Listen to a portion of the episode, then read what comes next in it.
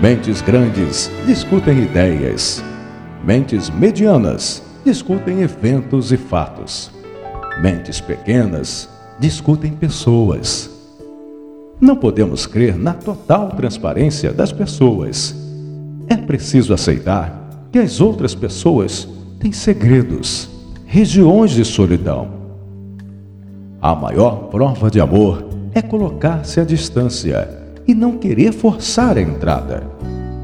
Deus dá alimento a todos os pássaros, mas não joga no ninho.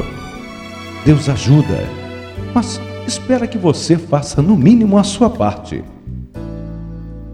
Aquele que perde dinheiro, perde muito. Aquele que perde amigos, perde muito mais. Aquele que perde a fé, perde tudo. Pessoas jovens e belas são obras da natureza. Pessoas idosas e belas são obras de arte. E ambas são obras de Deus. Aprenda com os erros alheios. Você não viverá tempo suficiente para cometê-los sozinho. A língua pesa praticamente nada, mas poucos são os que conseguem dominá-la.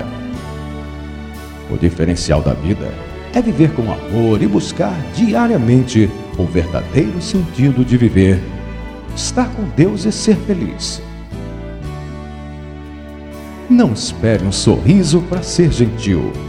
Não espere ser amado para amar.